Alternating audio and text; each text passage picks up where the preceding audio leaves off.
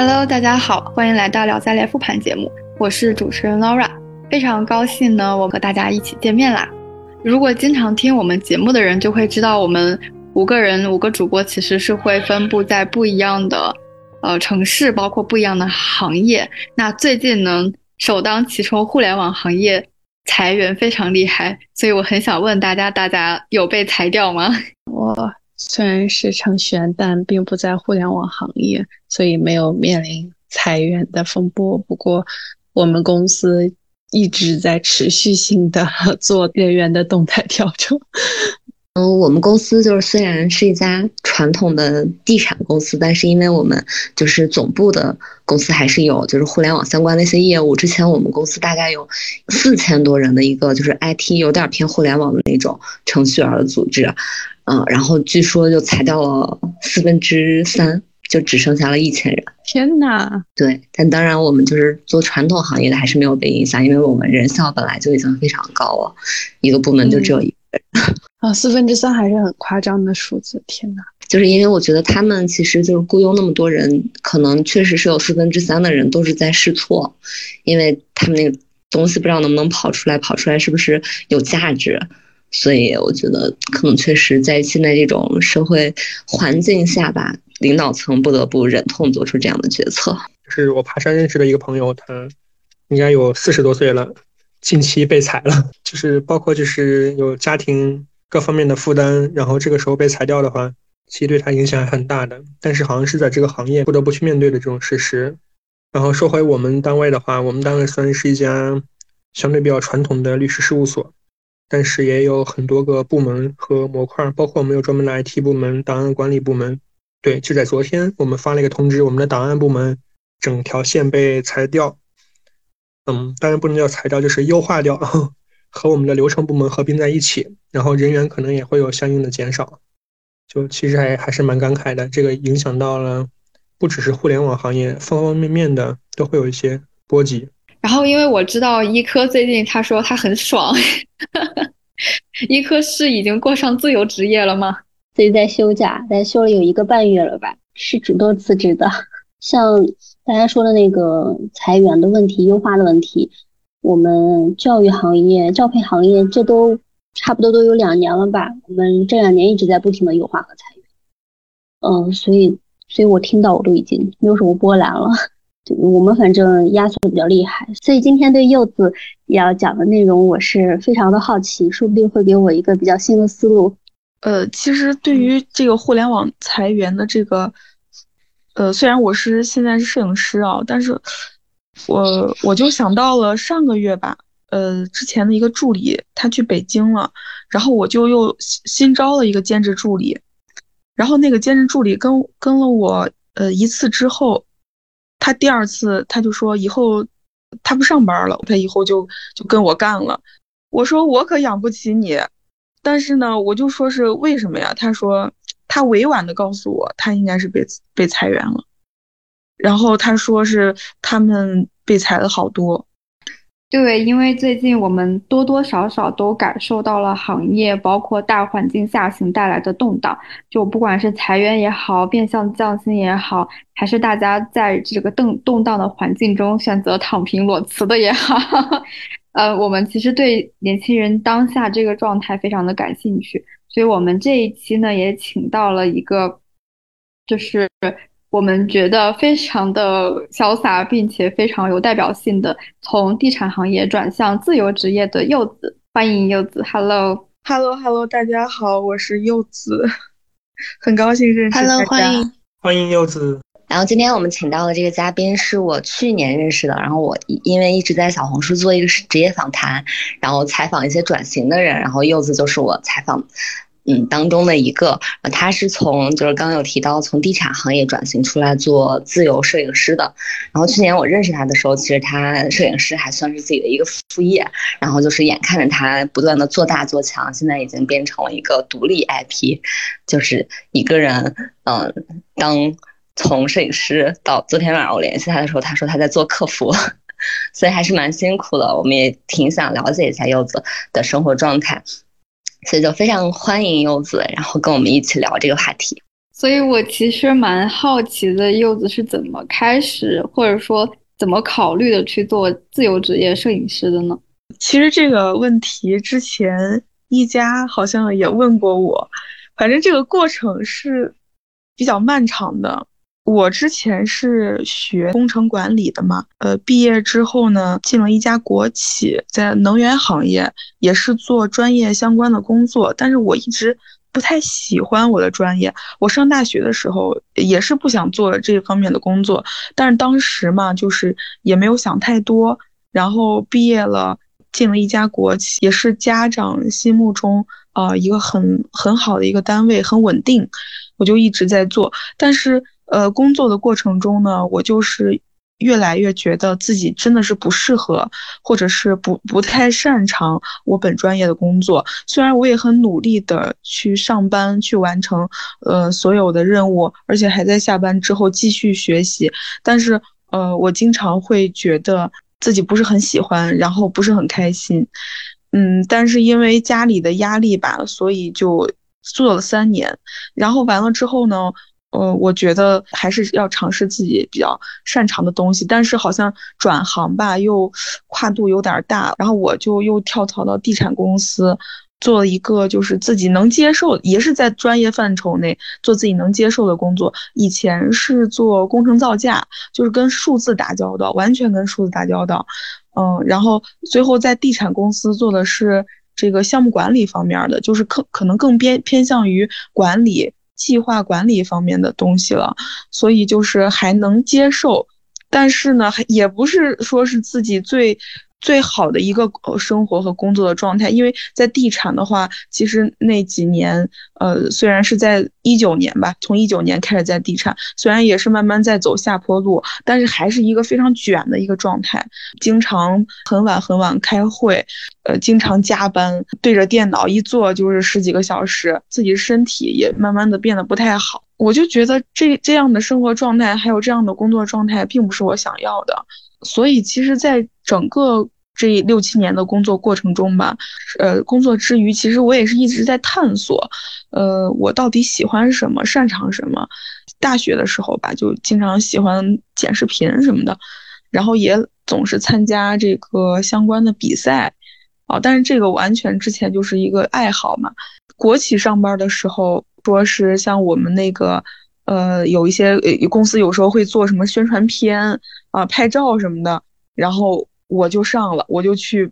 帮那些部门去做，比如说剪宣传片呀、活动拍摄呀，哎，我觉得非常有意思。包括在地产的时候，有时候我们团建需要照片、需要视频，也都是呃我自告奋勇去做这个事情的，因为我觉得非常有意思，做完之后很有成就感，比我干其他工作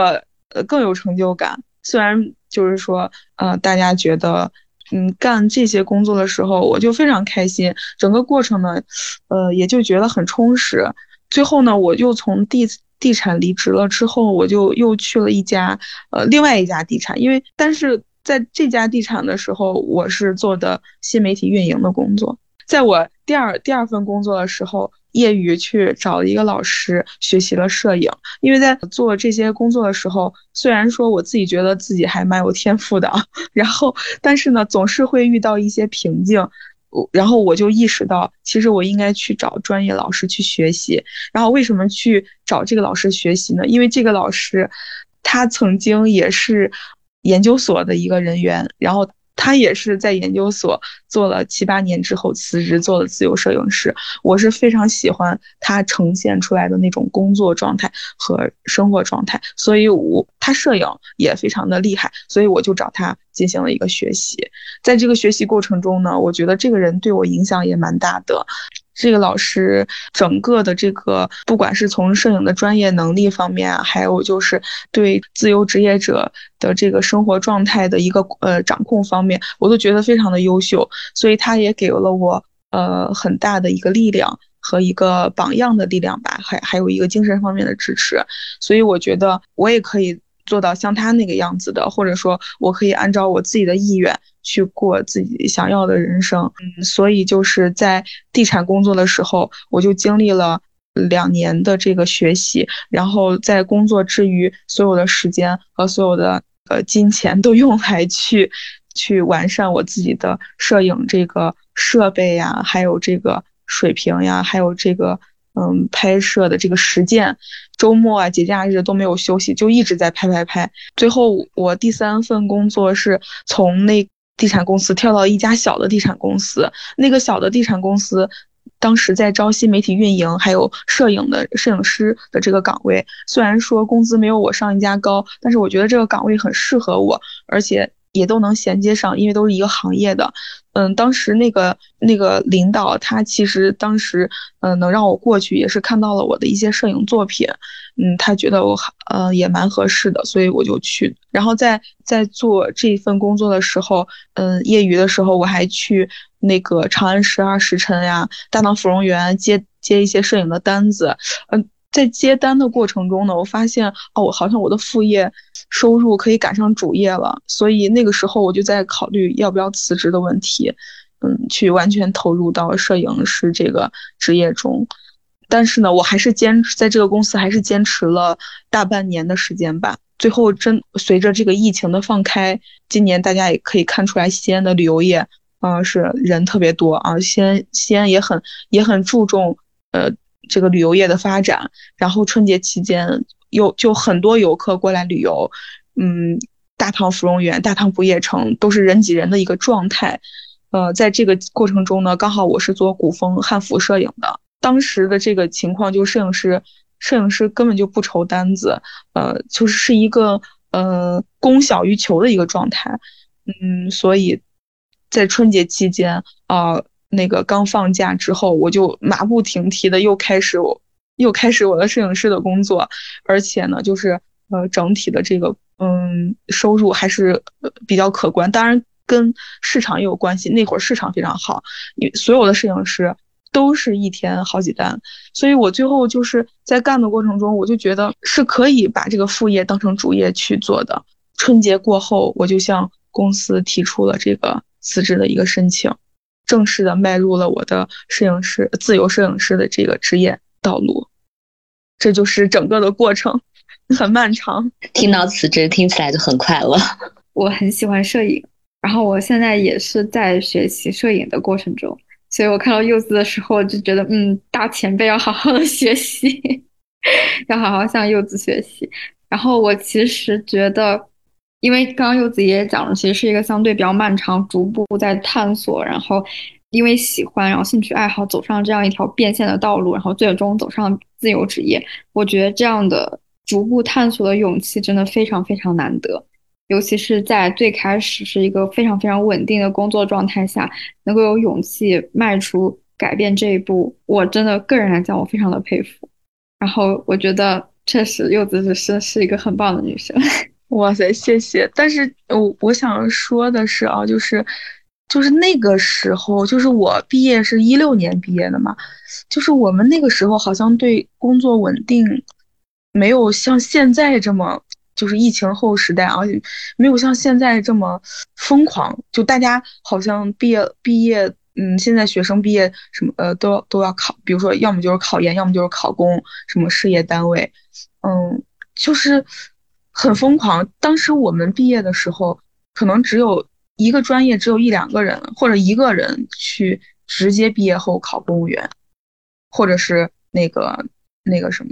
就是考研的人也不是很多。我之前也考研了，我考上了没读，就是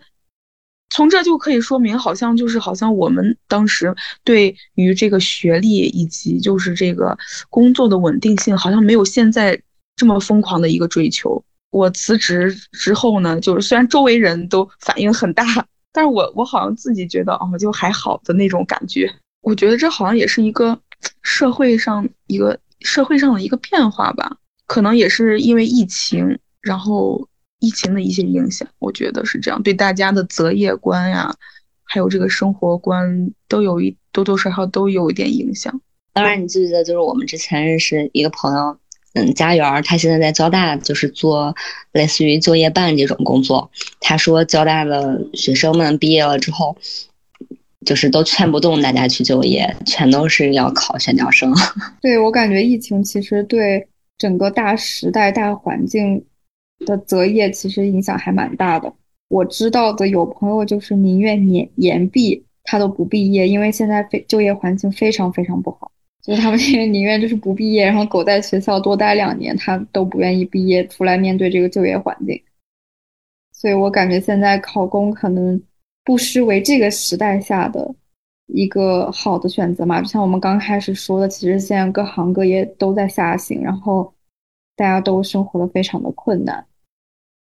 所所以，我其实也比较好奇，柚子在这个时时间段，或者是在这个节骨眼上选择自由职业，你的心理状态和心理的这个有没有过很焦虑的时候？当然有，当然也有过很焦虑的时候。其实我真正从辞职到现在也就一个多月，也就一个多月，所以其实我也是，嗯，一个自由职业者萌新的一个状态。嗯，焦虑是有的，就是我我就说一下我呃辞职到现在的一个心理变化。我当时呃辞职的时候就没有大家，还有以及我心里想的哇，我辞职了，我好开心，真的没有这种状态。因为我那会儿辞职的时候，我还在一边做摄影工作。我我现在的工作就分三个，一个就是我是我自己的营销。我是我自己的新媒体运营，我是我自己的客服人员，然后我是我自己的摄影师，就是呃技术人员，呃最后呢我是我自己的商务商务人员，每天的事情都特别多，而且全是自己一个人去，所以，嗯开始的时候辞职的时候，其实我一边辞职一边还想着我这边的事情，所以就没有说哇好开心，就是。只是说是啊，终于把这摊子，就是把工把上班这摊子事儿解决了，不用给公司去打工了，然后自己给自己打工的一个状态。第二个呢是，嗯，之前就是我们上班的时候嘛，就是呃有周内，呃工作日还有周末。其实周内的时候，嗯，好好工作，然后周末的时候，其实也是时间是属于自己的一个状态，自己想干嘛干嘛，好像。就是没有那么的焦虑，可能只是只是焦，嗯，周内会，呃，说是这个工作，比如说有难点了，焦虑一下，但周末其实一个放松的一个一个状态，啊，但是做自由职业者后呢，就没有这个界定，就没有一个说是周内或者周末，当自己就是，嗯，某一天，嗯嗯，不去拍，不去拍照，不去开拍客人的话，相相当于这一天你是没有收入来源的。啊，那这一天我可能还会去完善自己的这个呃运营方面的，或者是去继续在学摄影方面的相关知识，就是其实是没有休息时间的。就对对于我自己来说，可能是我新刚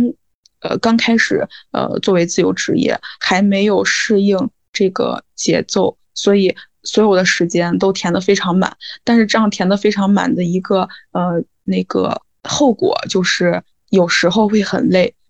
可能会出现这个焦虑的一个状况，是这样子的。嗯，第三个我觉得就是，嗯，对于一些就是经济方面的，虽然说以前上了，呃六七年的班，呃也有一些积蓄，但是下来如果要做自由职业，特别是摄影师，它是一个对技术日新月异。还有对你的设备也要不断的进行更新，不断进行学习的一个过程。可能开始的呃，可能开始这几个月吧，嗯，就可能赚的钱都要去投入到新的新的这个花费当中，不管是更新设备呀，或者是学习新的知识呀，嗯，去那个呃买一些新的道具呀，呃各种各样的啊，都会都是一个花销。所以就是说，可能会有一个这个一个过程吧，可能就是这三点，我觉得这是我目前的一个是否焦虑，或者说是一个工作的一个状态。柚子讲的好有条理啊！其实开始你说的时候，有几个好奇的问题，不过你刚才全都回答了啊？是吗？对，就觉得讲的特别的详实。然后还有一个比较好奇的就是，你说你自己给自己打工的话，会觉得累，然后。其实我也想过，就是如果我不做我现在这份工作，我去把我的爱好当做副业去做的话，我能不能有你这样的状态或者心态？就是比如说你在周末、周六、周末也去拍摄或者也去学习相关技能的时候，累是肯定的，但这个时候你的那种状态跟你就是在工作日去加班应该也是不一样的吧？呃，对，不太一，肯定是不一样的。就是当时上班的时候，呃，当时上班的时候，就是呃，周六还有节假日，其实都是出去拍摄和学习的。嗯，当时呢，就是当时就是有两个想法，一个是我要快速的去学习，然后嗯，尽快就是把副业变成主业，然后这是一个心态，所以就很有动力。然后第二个心态就是，嗯，在拍摄的整个过程中，我是处于一个心流的一个状态，就整个人是非常的开心。嗯，第二天醒来，我觉得我全身都是酸痛的，但是当时在这个状态里，我是感觉不到的。所以我觉得这个时间内我是很开心、很充实的。当时就是这两个，就是周末和节假日去学习、去拍摄，就这两个感觉，所以是很开心的。对，就是那种又累但是又充实的感觉。对对对对对，就听你说之后特别羡慕这种状态。你比如说像我自己的话，我可能就是比如说周末喜欢出去爬山、出去玩，有时候偶尔带带活动，就是做那种户外领队。但是如果要对要我把它当做工作的话，我我反而会觉得是一种负担，好像就没法成为你那种完全放松的去去享受这件事情。嗯，我我知道，我周围也有朋友做，就是做领队的话，如果真的把它当成工作的话，我我之前认识一个朋友，他就是这样，他他说他他他也是蛮焦虑的，因为他现在就是也是在想怎么做活动，怎么去做领队。然后如果没有人怎么办？然后做运营公众号，反正这个事情我听着我也觉得有真的还蛮有压力的。所以说是，如果想从事自由职业的话，并不是有一个爱好就行，可能你对这个爱好有超过常人的那种投入，或者说你能从这个爱好本身中获取获取力量、获取快乐，感觉还是个比较难的事情。不知道其他小伙伴们有没有就是类似的这种把爱好当做工作的想法？刚听那个柚子分享，我觉得好真实。就他不仅描述了自己对自由职业特别兴奋、憧憬，然后心愿达成的那种满足感，然后也分享了平时你要面临没有接单的这种焦虑感啊，没有收入的这种。不安定感，我没有一直很向往自由职业，因为帆哥刚问大家有没有都很向往自由职业之类的。我其实一直没有很向往自由职业的一个原因，就是我觉得如果你在一个公司，可能就像有一个保护壳，你只是需要关注你眼前的事儿。如果眼前事儿是你感兴趣的，那其实就蛮好的。但如果呃你是一个自由职业的话，你就像是嗯。单枪闯江湖那种，然后需要一个人去承担，呃，很多外部的压力，很多责任，都是你自己一个人去完成，所以就可能会比较辛苦。所以我自己的状态是，我还比较喜欢在一个被保护的状态下，专注于一些自己喜欢的事儿。对，我觉得就是你说的很对。就是真的是这种状态，就是在公司上班的时候，就是只要关注自己的眼前事情，就像我说的，周内做好我自己的工作，我周末就放松了，就是这种状态。然后做自由职业的话，所所有的事情都是。自己去做，所有的压力也是自己扛。就是我觉得跟创业有一点像吧，可能我觉得自由职业的尽头也就是创业了，只是现在可 能对是一个过渡，或者说是另外一种，就是说是从那个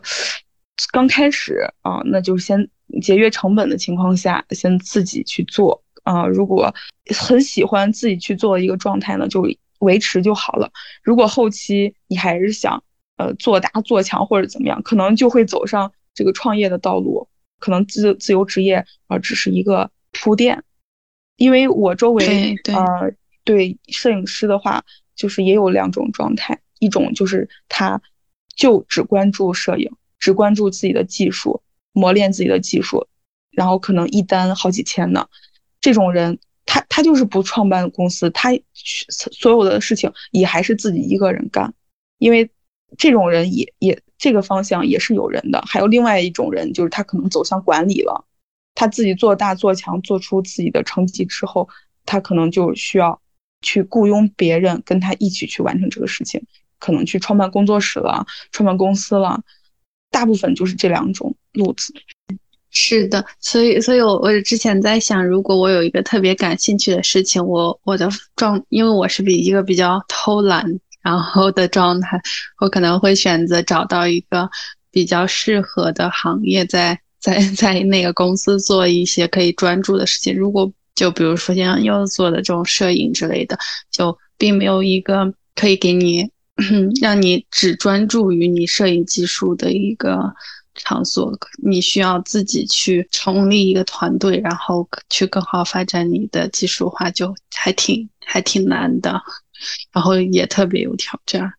确实是这样子，因为现在摄影这个行业吧，去其他公司，嗯，一个是可能工资不会不会很高，第二个就是可能拍的东西不是你想要的，就是对对，其实摄影。我觉得能做摄影师，可能心里都是有一些理想主义在，或者浪漫主义在的。大家很多人都是说啊，我就是想拍我想拍的。包括很多人们都不想屈服于市场。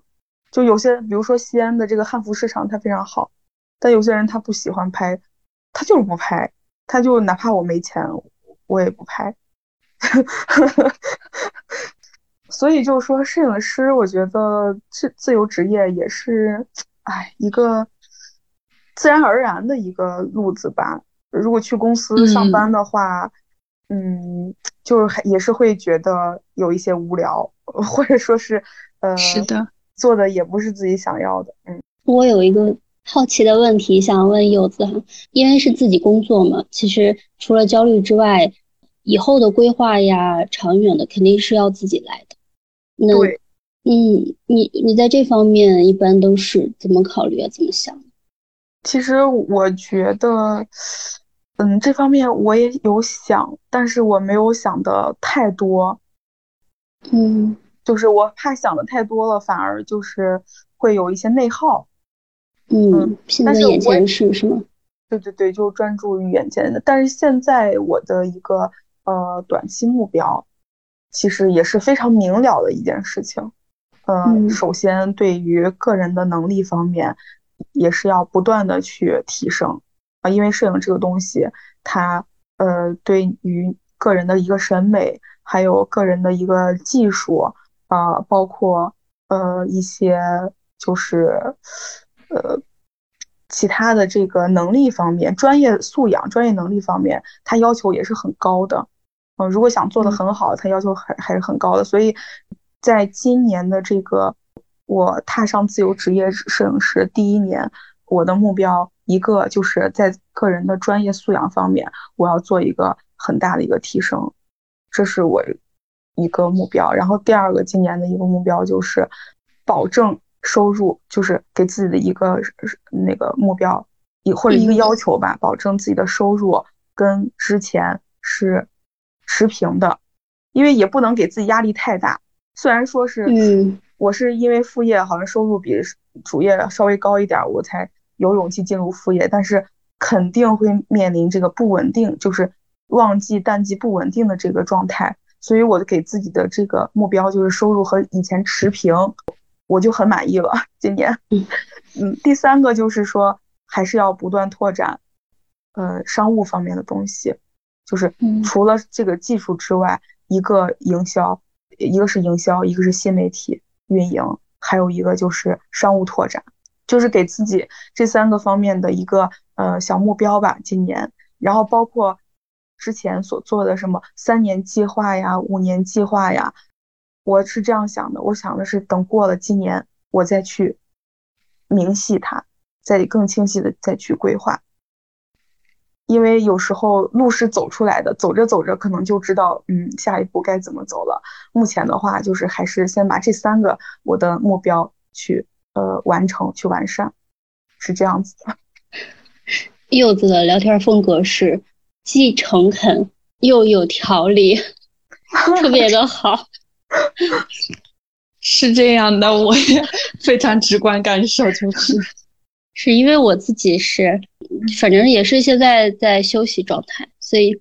每条路都会要考虑考虑，也不排除说，因为我自打开始休息了，就真的还挺不喜欢上班的，还挺快乐的。所以确实也在想，就不上班行不行？不上班的一些规划。对，我刚才在想一个问题啊，就是我们现在或许，呃，我们中的有的人是向往成为一个自由职业者，那我们向往的原因是什么？就而言，可能是某种意义上的一种自由，不用被工作束缚的。你要求你今天周一你必须要早起，必须去办公室去完成可能这件你并不想做的工作。但是在我们成为自由者职业者之后，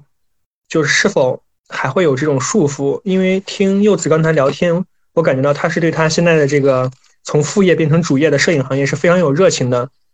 他会因为这件事情而获得快乐，但当这件事情已经占满他生活的时候，会不会觉得，即使这种爱好，它也会成为一种负担，也会让你变得没有那么的自由？我想听听柚子对这个问题是怎么想的。呃，好的，好的，我我就让我想一下啊，之前。我觉得我作为自由职业者，就是或者说选择摄影师做，就是做呃用摄影师这个职职业去呃做一名自由职业者的一个原因，我就是不想上班儿我对上上班真的深恶痛绝，因为我上了六七年班吧，就是就基本上是就是各呃三就是三三种类型，这个社会上的三种类型的工作我都尝试了，一个是国企。二一个是一线的这个地产，三一个就是一个民营的小企业，都尝试过了。我觉得我都都不是我想要的那个状态，因为比如说啊，虽然说有周末吧，都是有双休，但是这个周末呢，它还是会有打扰。嗯，你没办法真正也是没办法真正的去休息。就有时候周六周日可能领导一个电话也就来了，问你这个事儿那个事儿的，我就觉得嗯，怎么周末也还是在工作的一个状态？因为我这个人吧也比较认真，就是你你让我去负责一件事情，我可能就是也是没办法，就是说嗯不负责任，就肯定还是认认真真的去，总是想着把这个事情做好，是这种人，所以说上班过程中经常会。觉得有负担，然后第二个是，呃，我在上班过程中，我还是在学习我的副业嘛，所以经常就是晚上睡得也比较晚，第二天呢就很难起床，很难起床的话，这个每天早上都很紧张，嗯，上班就害怕迟到，然后迟到打卡呢，如果迟到的话还扣工资，我就觉得我上班上的这么辛苦，然后每天，呃，工作这么晚。只是我比别人多了一点，就是可能额外的学习，我就要扣，又要扣这么多工资，我觉得好不划算呀！真的是这个就是所谓的剥削嘛？我就觉得，嗯，真的是太不好了，这个感这个感受，这这么辛苦，扣这么多工资，连我们公司的人事都觉得啊，真替，就是都都在说，哎，我真觉得，呃，不应该扣你工资，但是没办法，你迟到了五分钟，然后。哎呀，我就觉得这个事情太不好了。就不管是哪个单位，都是都是会因为这些事情扣。当然迟，我不是说是我我迟到，呃，是因为我有理由我迟到是吧？迟到肯定不好，但是对于我来说，我确实没办法，因为我晚上可能还要做我的别的事情。我完成工作之后还要做别的事情，我睡得真的太晚了，确实睡不够。所以我就我就觉得这个精力上跟不上。所以就是说，我对上班这个事情，确实是很不喜欢这个上班这个状态。就是刚才听柚子讲的时候，我也深有同感。就是包括说，就迟到几分钟要扣工资这种，因为我觉得至少就是工作上它是可以实现一个相对弹性的工作制度。比如说你晚半个小时，你就再多干一个小时都没问题。但是就是那种非常严格的这种规章制度束缚的，就让人觉得很不舒服、很压抑。因为每天毕竟加班那么多。所以就是迟到了，对，就是这种状态，就是日常的。我们现在目前所从事的这种工作，是一种束缚，让人觉得不自由的状态。所以我们想就是挣脱这个牢笼，去进行一种所谓的自由职业者的那种生活状态。但是，一旦当我们真正成为了自由职业者，自己给自己打工的时候，是否还会有这种剥削，或者说有这种自我剥削？我不知道柚子现在有没有就是这种状态。就比如说你接了一个客户的单，让你周天早上必须去到。但其实你是想休息的，或者说你现在有没有这种拒绝的权利？就是第一个就是在上六七年班的这个过程中啊，对上班就是已经上够了，嗯，就是对于上班这个状态也确实是呃挺不喜欢的，深恶痛绝可以说是，呃，所以说当我进入自由职业的时候，呃，我我我并不觉得它是一种负担，就可能也是刚开始吧，就目前的状态啊，并不觉得有什么太大的负担，呃，第二个是会不会有什么自我剥削？呃的一个状态，我觉得不算，因为呃，就是你现在现在成了自己给自己打工了，就说你可能之前啊，呃，嗯，给公司，我之前给公司做自媒体，就是新媒体运营，可能就是之前我给公司创造了二百万的利润，但是我的工资只有一个月，呃，不到一万块钱，就这个这个差异是很大的，但是我给。自己做营销、做自媒体的时候，我就是我，我就是创造了这些。就不管我，我，我呃，可能比之前还要辛苦，但是我所做的，我所花费的每一个时间，然后或者说我所呃付出的每一个努力，不管多与少，都是到我自己口袋里的。所以就是在做这个给自己打工，或者说是为给自己干活的这个过程中。嗯，虽然说有时候会身体上比较辛苦，但是心理上其实他是没有，就是有一种这种压迫感，或者说是，呃，上班的时候那种就是被剥削感，大概就是这个样子。明白了，毕竟自己给自己当老板，每一分钱都是落在自己口袋里的。对，嗯。然后我再补充一下，因为我自己可能就是已经探索自由职业的副业。就是前半段 已经尝试了一段时间了，我觉得我之所以会比较向往自由职业，我觉得这个确实还是得分。就是刚刚 Z Z 也说他可能并不向往，我觉得就是可能对于我来说，或者说对于柚子来说，就我我们内心其实对于自由的渴望非常的强，就是我们可能愿意为了追求自由去牺牲一些东西，比如说不稳定，比如说就是这些可能会存在一些内心的焦虑和不安全感。就是每一种生活可能都有他自己好的那一方面和不好的那一方面，但是可能自由对于我们来说更重要，所以我觉得自由职业这个东西，就是他花的每一份时间精力，他是真真实实的，就是这个东西是积累在你个人身上的，就是不会被耗掉。所以我会觉得，对人的成长来说，不是一件就是那么成长的快的事儿，而且包括就是像职业经理人，就是每个公司。真正做到高管什么的，身上的指标任务是非常重的。我觉得我没有办法成为那样一个，就是可能不是我想要的一个方向吧。所以就在想自己在公司一直干一直干下去，那个嗯，终极方向既然也不是自己想喜欢的话，所以我就觉得还不如提前想想自己可以去干什么，然后找一个合适的契机去出来自己干点事儿。就是虽然说可能工资也没有那么的高，但是最起码能够养活自己，我觉得就足够了。我的要求也不高。刚才听一佳说的时候，就注意到一个词，就叫做自我，就想到了好像目前的我们这种相对稳定的工作状态，其实是对自我的一个束缚和压抑，因为你可能呈现的更多是别人想要你去呈现出来的状态和东西。但如果当我们从事自由职业的时候，可以更加向内的去探索自我，就是自己去想做什么。自己想要什么，我们可能会有更多的时间去想、去实践，这可能就是不太一样的一点，也可能是我比较渴望自由职业的原因之一。其实说实话，就是律师从某种角度上讲，他是可以选择成为自由职业的律师的，因为毕竟就是你想要接一个单子，你可以去接，也可以不接，但是基于一个前提，就是你是独立的，就是你是自己是一个团队的那种状态。但如果当比如说，当我当我现在处于我们这种公司制律所的时候，其实就是一个公司的员工，就是一种螺丝钉的状态，就来活了，你必须立马投入那种状工作状态去接。如果周末要求你加班，你必须周末去把这件事情完成。我感觉这其实好像就像一家说的，就是没没有办法完全去充分的发展自我。可是我觉得还蛮多，就是工作这种事情都差不多。就我之前会在想海外。大家的工作状态，然后或者是生活状态会不会比国内好？确实是要比国内好的，就是从工作时长，然后包括工作压力来讲，嗯，就巴西这边更偏欧美文化，他们的工作时长，然后压力，然后以及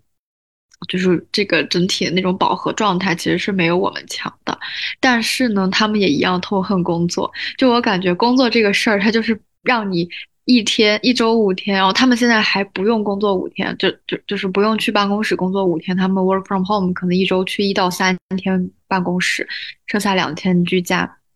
就是在这种状态下，大家依然会痛恨工作。我觉得就是因为它是一个非常 反自我、反人性的一件事情，就觉得上班这件事情本身就是很痛苦的。所以，其实可能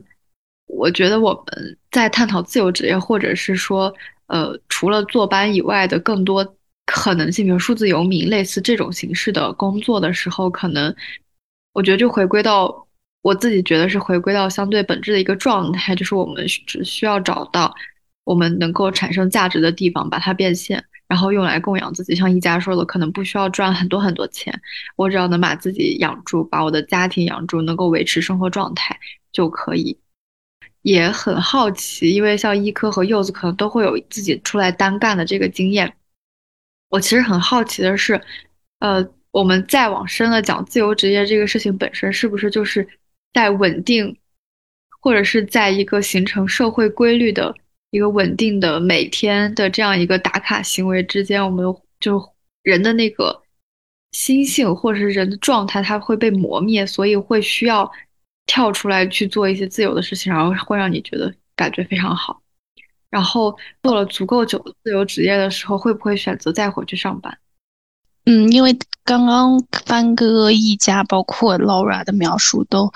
就感觉工作对大家是一种自由和自我意志的打压，但我不是很认可，所以我我是想问，工真的是这样吗？还是说在工作中没有找到使命？或者说，觉得自己的能力没有进行最大化，收入和自己的付出的没有得到平衡，所以你想要找到另一种方式去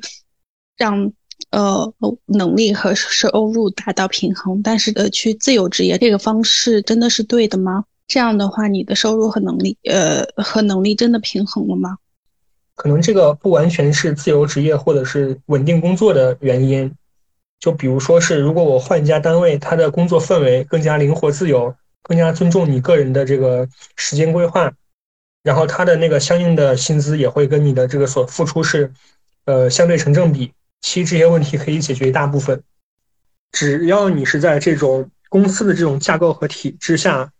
就没有办法就是完全的是按照，也不能说完全按照吧，就没有办法更多的去遵从自己内心的去选择。就比如说，只要你是这个公司的员工，你没有办法去拒绝上级派下来的一项工作。我非常肯定工作的价值，而且之所以我现在没有离开我所在的工作，也是因为这个工作能够带给我很多技能，包括包括人际方面的一些成长。我觉得他对我的就是，不论是能力的塑造，还是整个人。嗯，就是情商啊等等各个方面的塑造是非常有帮助的。但是我觉得这件事儿它不是我这辈子要做的事儿，就是打工这件事儿不是我这辈子想干的事儿。就是因为打工的我看到了，我觉得这个方向不是我这辈子想要成为的那个人，所以我会提前做打算，可能做一些自己想干的事儿。就是工作它确实是能够带给人成长和进步的，也就是刚刚 Z Z 可能提到的这个能力的方面，就是他这个能力一定是。能够积累在你身上，只是，就是可能那个比较偏人生长远的那个画像，就是我我的人生长远的那个画像的描摹，就是跟公司跟我画出来的不一样，所以我觉得我可能跟他没有办法，就是一直并轨下去。我觉得啊，其实自己真正感兴趣，然后想要尝试都是特别勇敢的，嗯，只是我我我只是觉得好像。自由职业和工作并不代表你，你是不是真的去去探索你自我，或者说发展自由，或者说被限制？因为就像柚子提到的，其实自由职业可能你也有很多束缚啊，就比如来自社会的压力，比如今天没有单子，就就会有各种压力。不过这种平衡都是都是都是我们一直在面临的。我觉得可能好的状态是你进入。呃，你自己喜欢的一个节奏，然后专注你热爱的事情，然后有人生的使命感，就像一家现在在做，呃，职业发展这种，比较 确实很适合是很一家的这种风格的使命工作。对，其实我觉得 Z Z 说的很对，就是刚才他提到了几点，就是在工作过程中，一个就是没有找到自己的这个人生使命感。我觉得确实这样子。我之前的工作，我就确我上大学的时候，我就说我不要干这个工作，但是结结果我还是干了。所以就是我就是那种没有那种，就是说我把工作当成事业的那种动力，还有那种使命感，这个确实是一个原因。第二个原因就是自己的能力和报酬不匹配的这个事情。其实我当时我的我我这方面就倒没什么，就是自己的能力和报酬是。就是自己所做的工作和报酬是匹配的，只是觉得自己的能力倾向性可能是在别的方面。就就我举个例子吧，比如说大家以前上上课的时候、上学的时候都有呃喜欢的科目和不喜欢的科目，对吧？就比如说你喜欢语文，喜欢写东西，喜欢写作文，语文成绩总是很高，但是其实数学也不会差到哪里去。我我之前工作就是这样子的，就是可能我之前就是说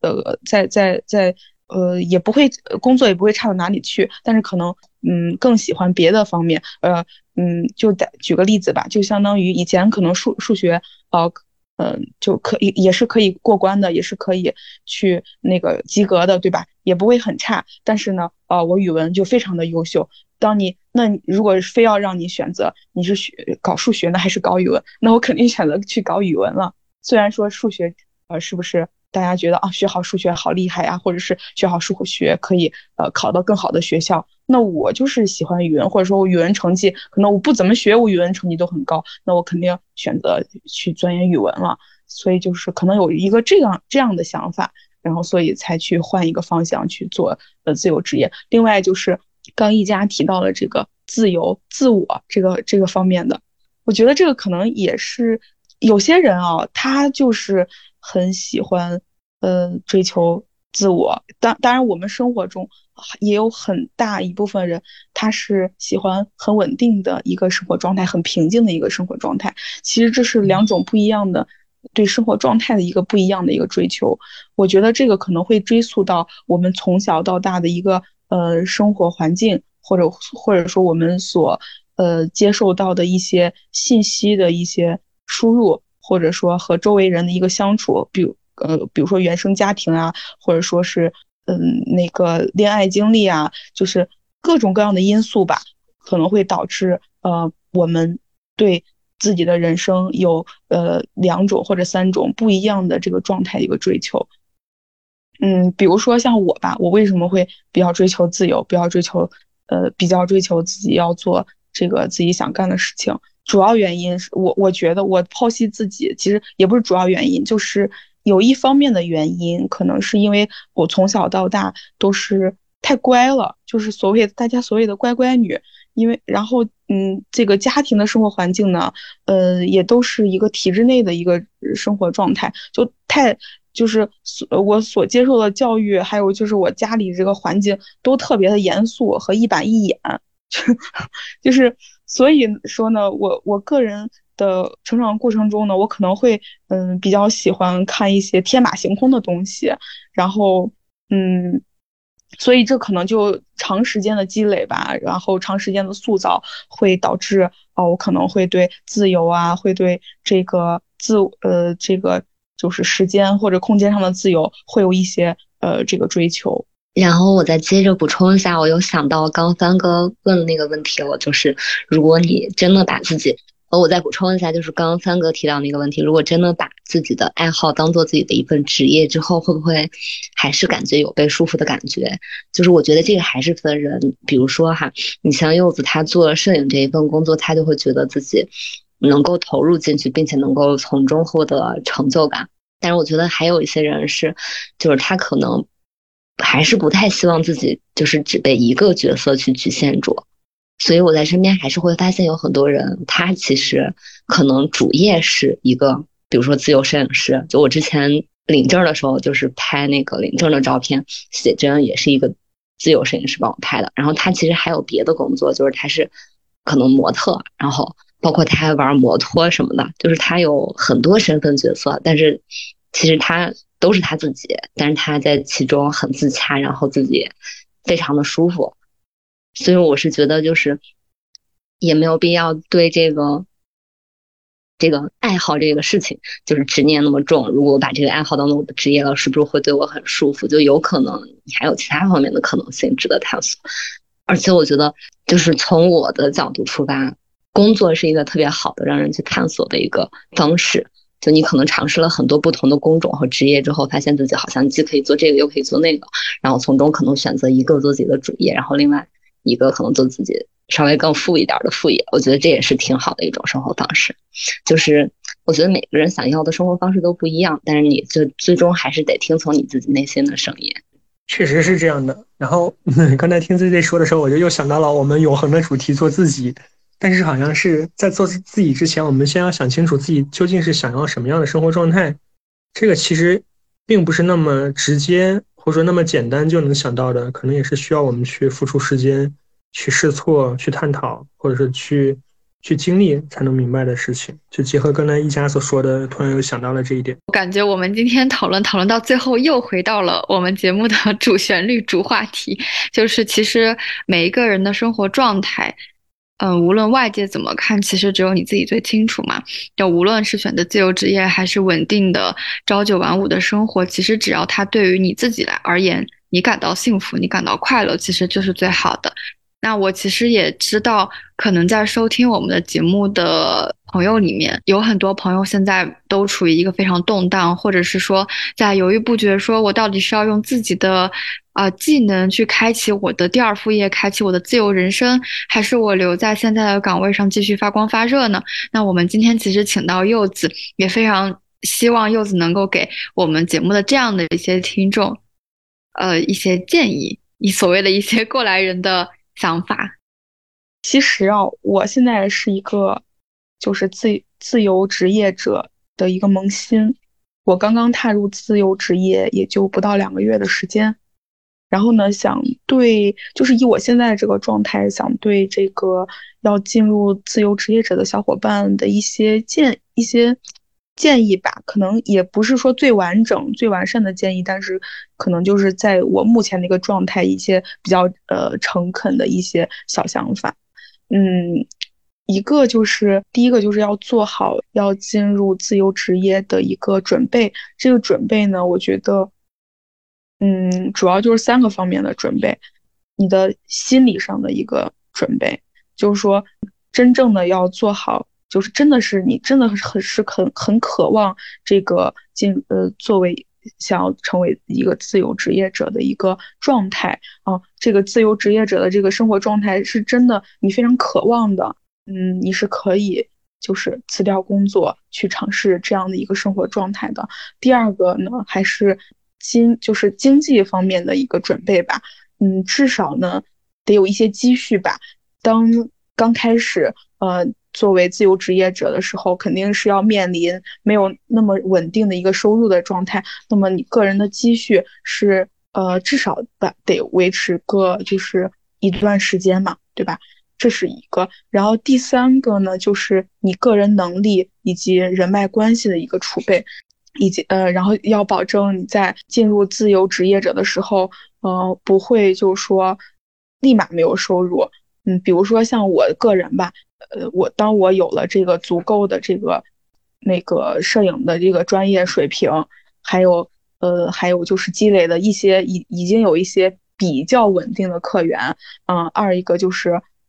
小红书也也做起来了，是每天都是会有人咨询的，还有就是说像我跟我的上下游是会有一些合作的，比如说我做汉服摄影，那我跟一些汉服店的老板或者说一些化妆师。啊，我们都可以互相进行一个派单，或者是互相合作，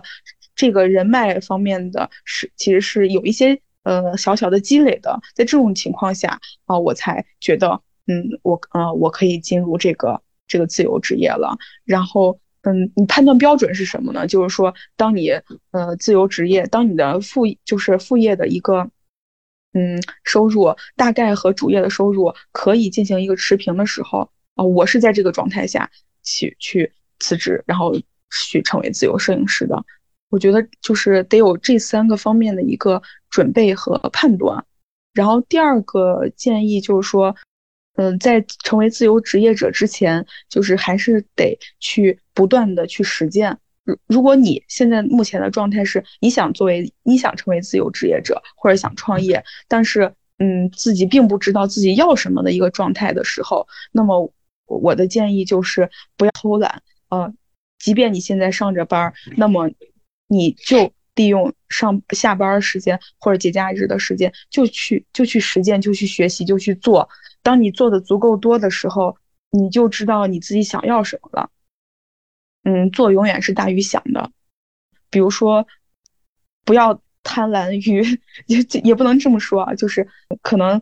一周工作很辛苦，周末想休息想玩儿，但这个时候还，如果你真的是想换一个生活方式的话，这个时候你还是得有一些克制，对自己还还是得有一些克制的。当别人玩的时候，其实呃你是可以去学习去实践一些新的方向的。当然，这个过程。可能要持续一两年的时间，但是这个，嗯，是很值得的。如果你心中的那个愿望很强烈，那这一切的付出和努力都是值得的。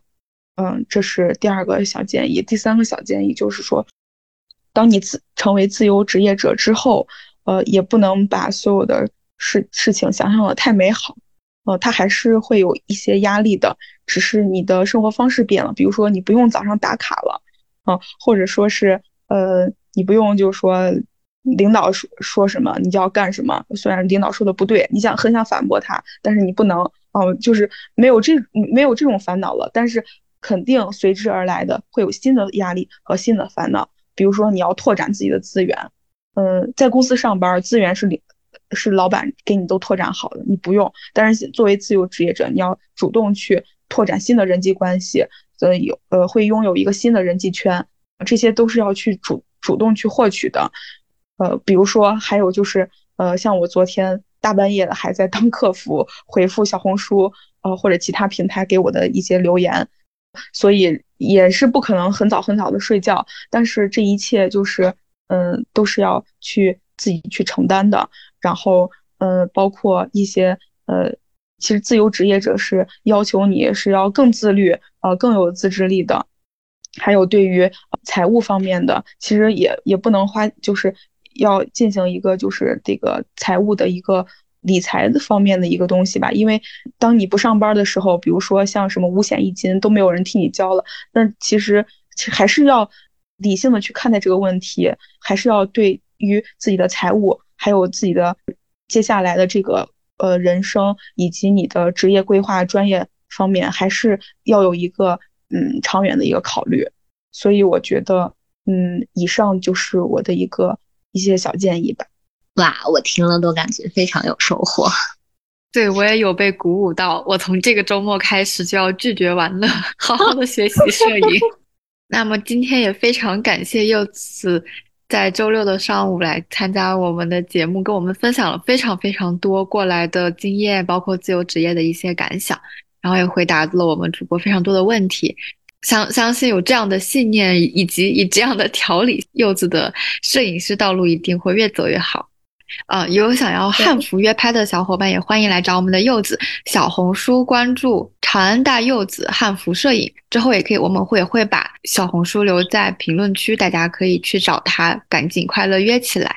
那么以上呢就是我们这一期的节目啦，也欢迎大家在评论区和我们分享你的自由职业，或者是你想要开展的自由职业。然后也非常感谢今天我们五个主播和柚子的欢乐聊天。那我们期待下一期节目啦，大家拜拜，拜拜，拜拜，拜拜，朋友们，下期见。